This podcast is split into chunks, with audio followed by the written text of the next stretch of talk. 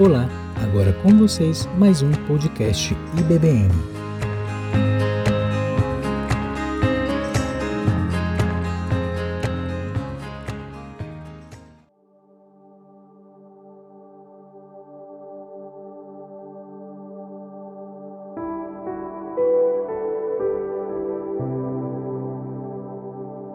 Da amada igreja, com a graça, com a misericórdia e a paz do nosso Senhor Jesus Cristo. Amém? Nossos irmãos e amigos que nos visitam, seja bem-vindo, fique à vontade, essa casa é do Senhor. Nossos irmãos que estão em culto nos seus lares, com toda a reverência à palavra do Senhor, também saudos com a graça, a paz e a misericórdia do Senhor. Queridos amados irmãos, como é bom estarmos mais uma quarta-feira na casa do nosso Senhor Jesus Cristo, para aprender, para adorar, para exaltar, para dizer esse nome que é digno de honra e de toda a glória. Deus é bom, Deus é maravilhoso e não tem um lugar melhor de estar do que na presença de Deus. Aqui nós somos livres para chorar, para rir, para engrandecer, para pedir, para adorar, né? Como é bom estarmos na casa do Senhor. É, vamos abrir nossas Bíblias em Hebreus capítulo 13, nós vamos ler os versículos de 1 a 6. Eu vou ler na NVT, tá? Vou mudar um pouquinho hoje. Nós estamos trabalhando aí com o tema Vivendo para a Glória de Deus. E hoje vamos aprender como é que a palavra nos diz como é viver para a glória de Deus. Diz assim a palavra de Deus. Com toda reverência, vamos colocar em pé. Mesmo você em casa aí que está sentado no aconchoado do seu do seu sofá, vamos levantar com toda reverência essa palavra. Diz assim a palavra de Deus: Continue a amar uns aos outros como os irmãos. Não esqueça de demonstrar hospitalidade, porque alguns, sem o saber, hospedaram anjos. Lembre-se do que estão na prisão como vocês mesmos estivessem presos. Lembre-se do que são maltratados como se sofressem um maus trato em seu próprio corpo. Honre o casamento e mantenha-o para a união conjugal pois Deus certamente julgará os impuros e os adúlteros. Não ame o dinheiro, esteja insatisfeito com o que tem, porque Deus disse: Não o deixarei, jamais o abandonarei. Por isso podemos dizer com toda confiança: O Senhor é o meu ajudador. Portanto, não temerei o que pode, o que podem fazer os simples mortais. Graças a Deus pela tua palavra. Vamos orar? Querido Pai, graça nós te damos por tamanho privilégio que o Senhor nos concedeu, de mais uma quarta de estarmos aqui reunidos no teu santo nome, para aprendermos mais um pouco do Senhor. Que a tua graça e a tua misericórdia caia sobre nós e que possamos, ó Pai amado, sempre estar meditando na tua palavra dia e de noite que as nossas decisões seja toda ela baseada na tua palavra. Só assim iremos estar sempre agradando o Senhor em tudo, Pai querido. Que o Senhor possa estar falando conosco essa noite por meio da tua palavra. Que essa palavra possa estar entrando nos nossos corações, fazendo as mudanças necessárias e possamos praticá-la como ela é, verdade do Senhor. Muito obrigado, Pai querido. Que assim nós oramos e agradecemos no nome santo e precioso do Senhor Jesus Cristo. Amém e amém. Glória a Deus. Pode sentar por um breve momento, meus irmãos. Queridos, uma vida transformada, ela é conhecida por sua conduta exemplar. O autor da carta de Hebreus destaca três áreas em que devemos demonstrar o nosso testemunho como cristão. Primeiro, nós devemos, é, no trato com o nosso próximo, no relacionamento conjugal e na maneira como lidamos com o dinheiro. Um cristão é alguém que cuida do seu próximo, respeita o seu cônjuge e se contenta com o que tem. E nós vamos examinar hoje, por meio da palavra do Senhor, essas três áreas. Em primeiro lugar, em relação ao próximo. O nosso amor a Deus deve ser provado por nosso amor ao próximo.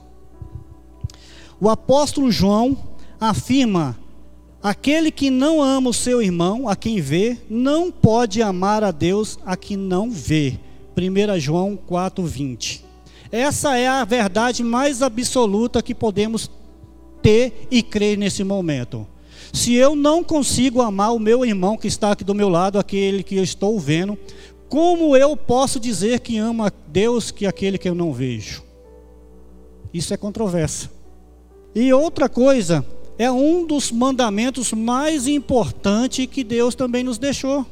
Primeiro é que nós devemos amar a Deus sobre todas as coisas, e o segundo é muito parecido com esse, nós devemos o quê? Amar o próximo como a nós mesmo. Você vai ter que me amar, Thelma. Não é uma sugestão, é uma ordenança do Senhor. Você vai me amar, Marcelinho, porque também não é uma sugestão, é uma ordenança do Senhor. E ordem se cumpre. Se não se cumpre, estamos desobedientes à palavra do Senhor. Devemos amar o nosso irmão como a nós mesmos. Note que no verso primeiro ele fala: seja constante o amor fraternal. Essa palavra usada aqui em amor não é o ágape, mas Filadélfia, amor de irmão de sangue. Note que a primeira igreja, ela já tinha mostrado esse amor no passado, servindo os santos e tendo compaixão pelos irmãos afligidos. Esse mesmo tipo de amor é recomendado tanto por Paulo em Romanos 12, 10, como também Pedro, 1 Pedro de 1, 22 e 2 Pedro de 1, 7. O autor de Hebreus está diz, dizendo que devemos considerar não apenas como santos irmãos, mas também como amados irmãos. Isso porque a igreja, meus amados irmãos, não é apenas uma organização e nem um clube, mas uma fraternidade. Precisamos amar o nosso próximo. Precisamos amar os nossos irmãos. Eu pergunto para nós essa noite: estamos fazendo isso? Ou você acha que algum irmão é chato o suficiente que você não deve amá-lo? Ou porque o irmão olhou para a cara feia com você e você não consegue amá-lo? Lembre-se, se você está fazendo isso essa noite, se arrependa, porque você está em desobediência à palavra do Senhor.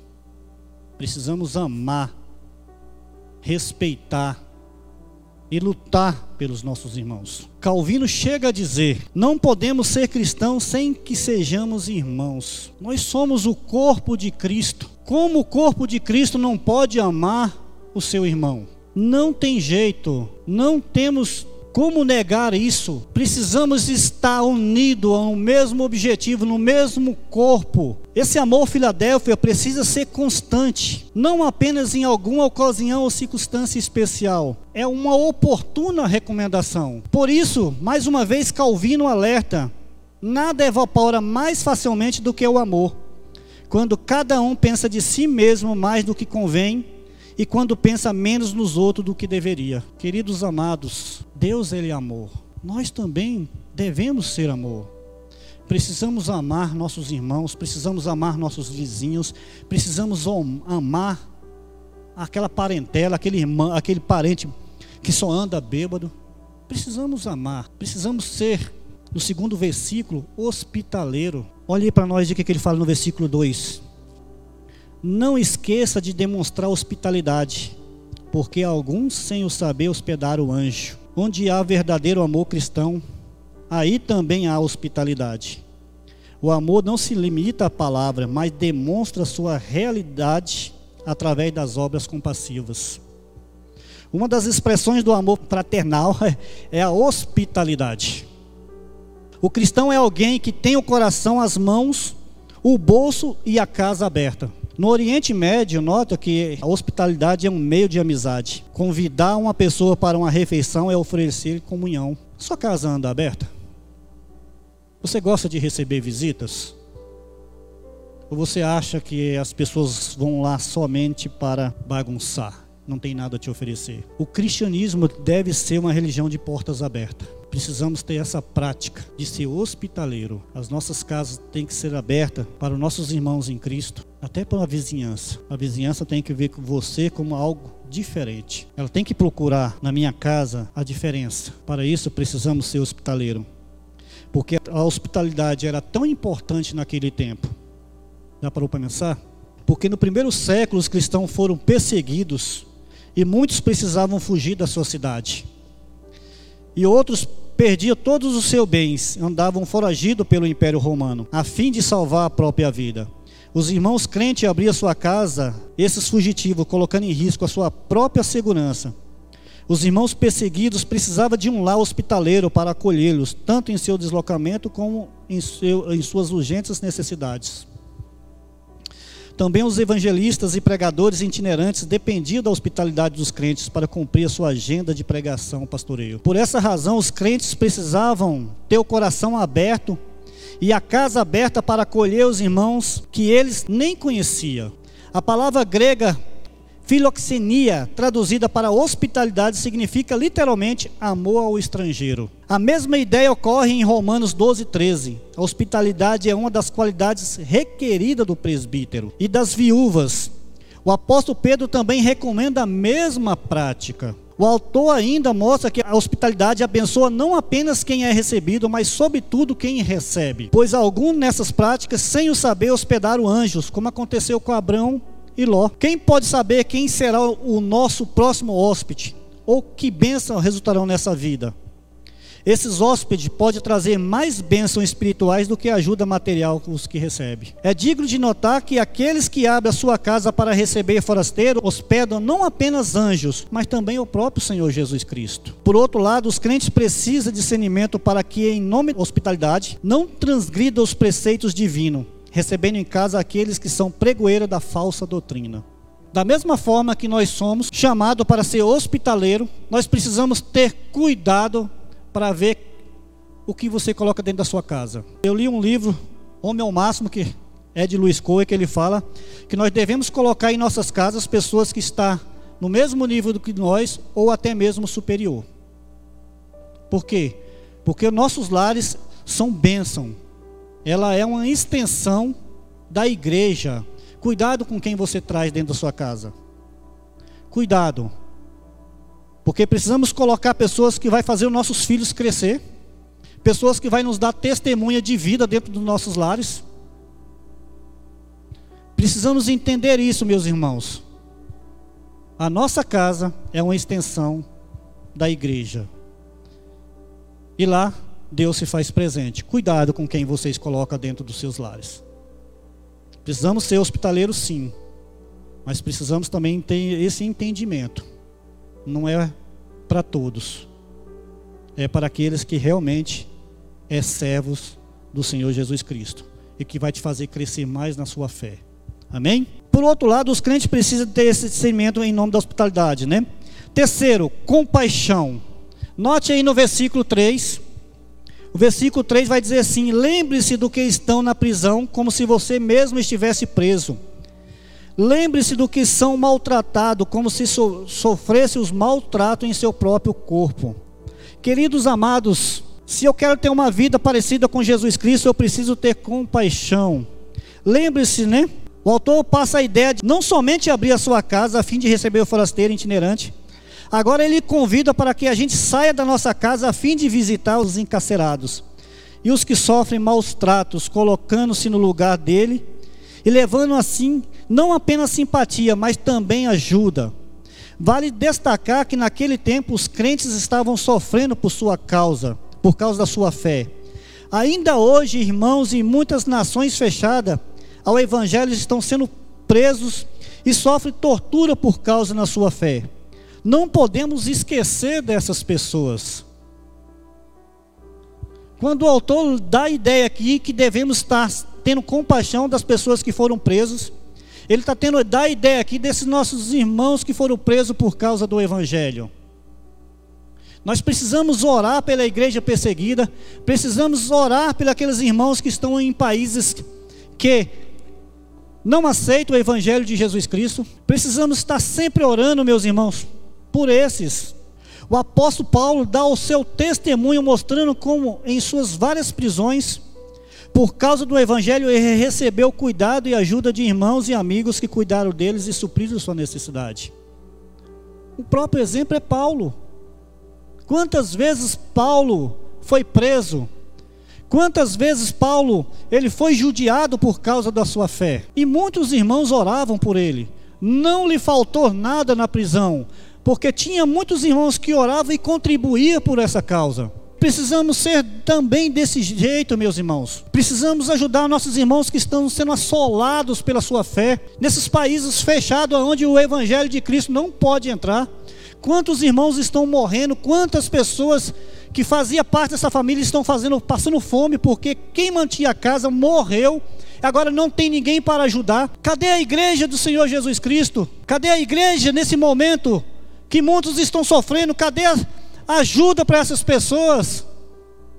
Não basta dizer apenas que eu amo meu irmão, eu oro pela igreja perseguida, precisamos fazer mais, precisamos ser uma igreja que ajuda, porque muitos estão sofrendo por, pelo Evangelho de Jesus Cristo. Precisamos entender isso, meu irmão. Precisamos considerar os problemas alheios como nosso. Calvino ele reforça essa ideia quando escreve: não há nada que nos mova mais profundo senso de compaixão do que pomos no lugar daqueles que são afligidos. Coloque no lugar daqueles que estão sendo presos. Imagine do que, que ele está precisando, do que, que a família está precisando. Como eu posso ajudar? Como é que eu posso ser apoio? Como é que você reagiria? se soubesse que o seu irmão de sangue está preso, o que você faria? Pensaria como ele se sentiria? Pensaria no que estaria precisando? Se fosse ajuda, uma carta, uma visita, roupas, papel, livro. Como é que você pensaria que os seus entes queridos, esposa, filho, você teria compaixão? Seu bolso estaria aberto? A sua casa estaria aberta? Um dos maiores estímulos, o amor prático demonstrado na existência ao enfermo, prisioneiro ou necessitado é que socorremos essas pessoas. Estaremos fazendo isso ao próprio Jesus Cristo. Mateus 24, 34 ao 40 vai falar isso. Quando você ajuda essas pessoas, você está fazendo para o próprio Cristo. Em segundo lugar, em relação ao cônjuge, olha o verso 4.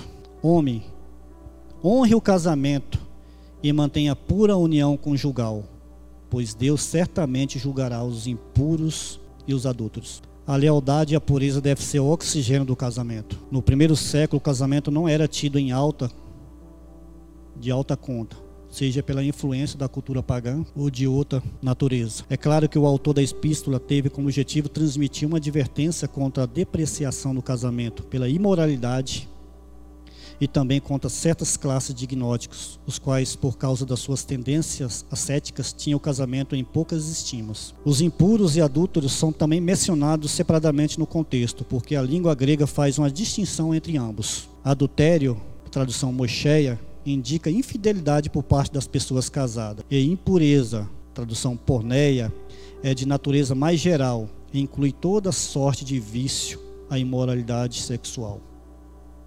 Hoje, mais em qualquer outro tempo, vemos a, uma conspiração deliberada contra o casamento e a pureza sexual. A decadência moral chegou ao fundo do poço. A inversão de valores é gritante. Os casais heterossexuais estão se obtendo do casamento ou fugindo dele pelas largas portas do divórcio enquanto os homossexuais lutam para legitimar o casamento homoafetivo.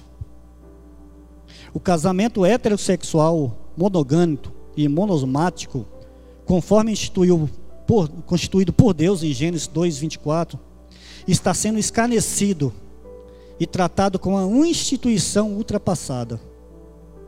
Nesse contexto de perversão moral sem precedente, o imperativo divino é absolutamente oportuno digno de honra entre todos seja o matrimônio, bem como o leito sem mácula, porque Deus julgará os impuros e adúlteros.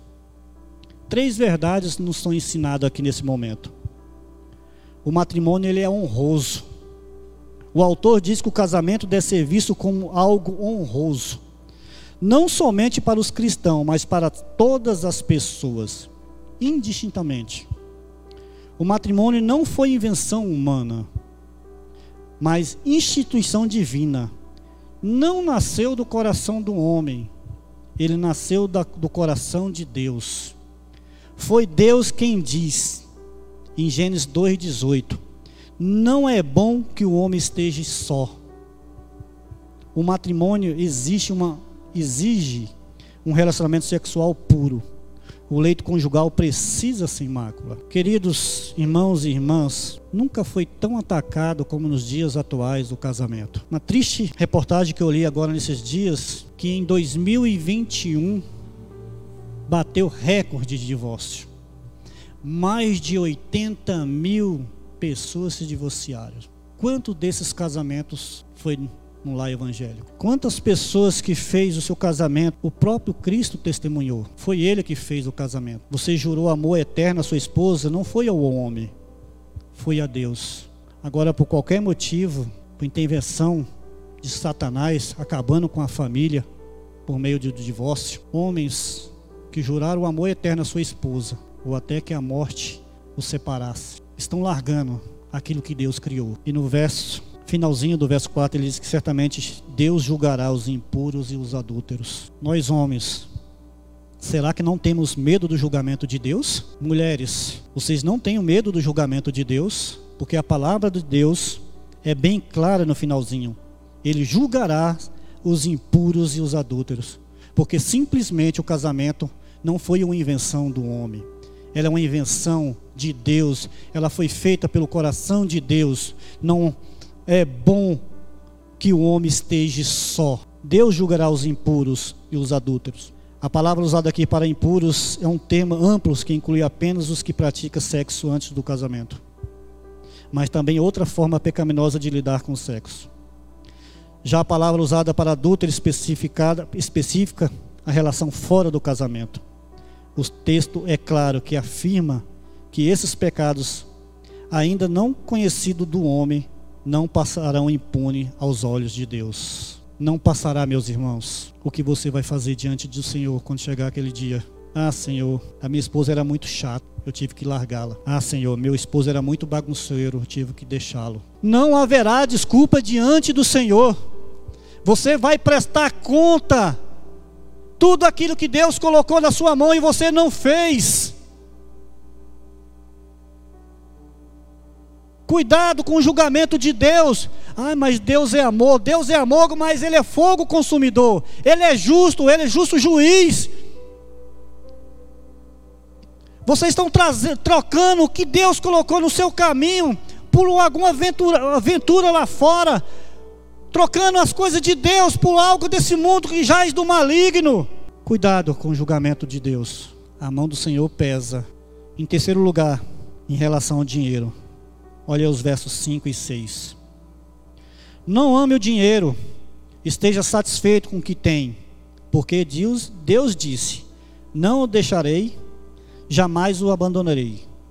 Por isso, podemos dizer com toda confiança: O Senhor é meu ajudador, Portanto, não temerei o que me pode fazer os simples mortais. Seja a vossa vida sem avareza, para algumas traduções. A, a palavra avareza aqui significa literalmente amor ao dinheiro. Queridos, o problema não é o dinheiro, mas o amor a ele.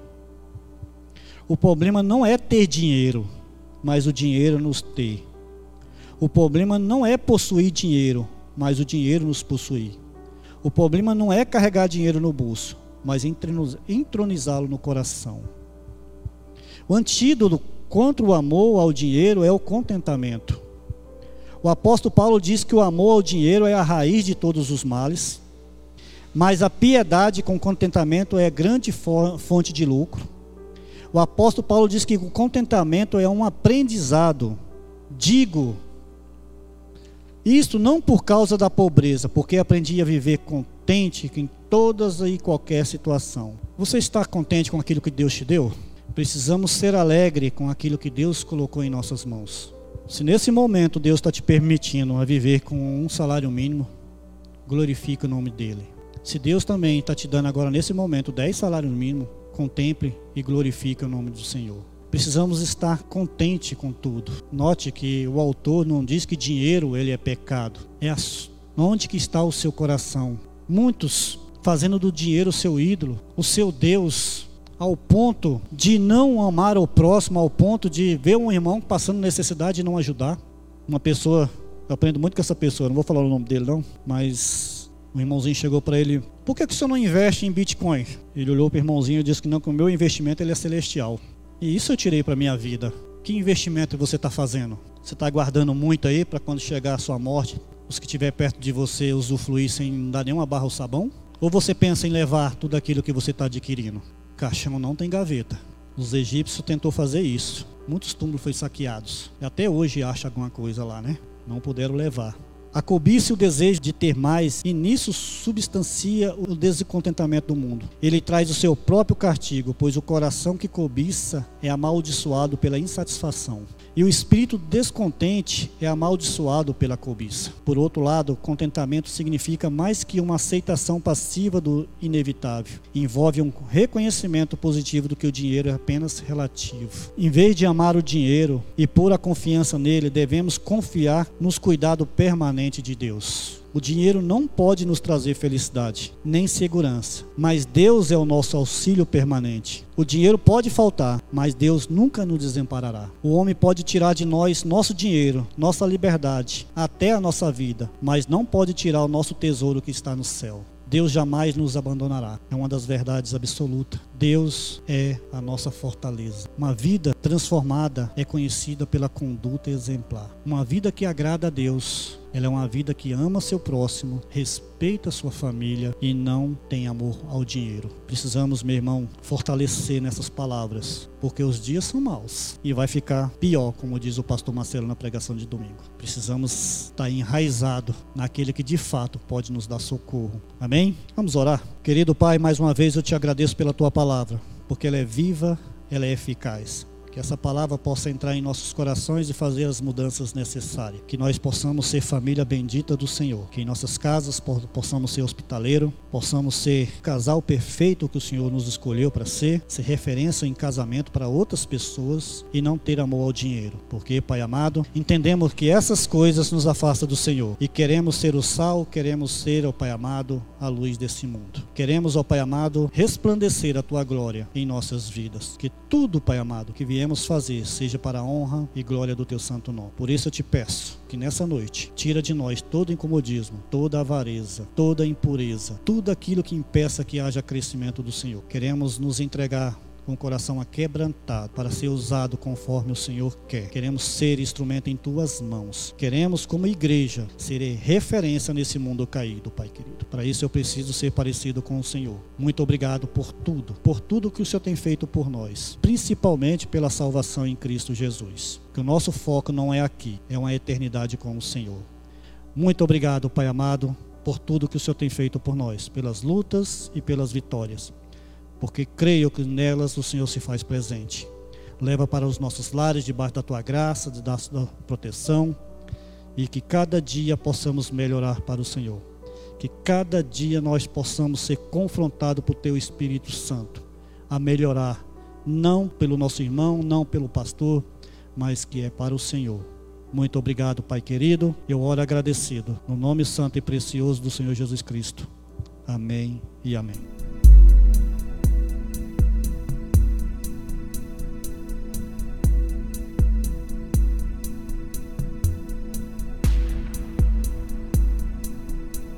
Você ouviu um podcast IBBN.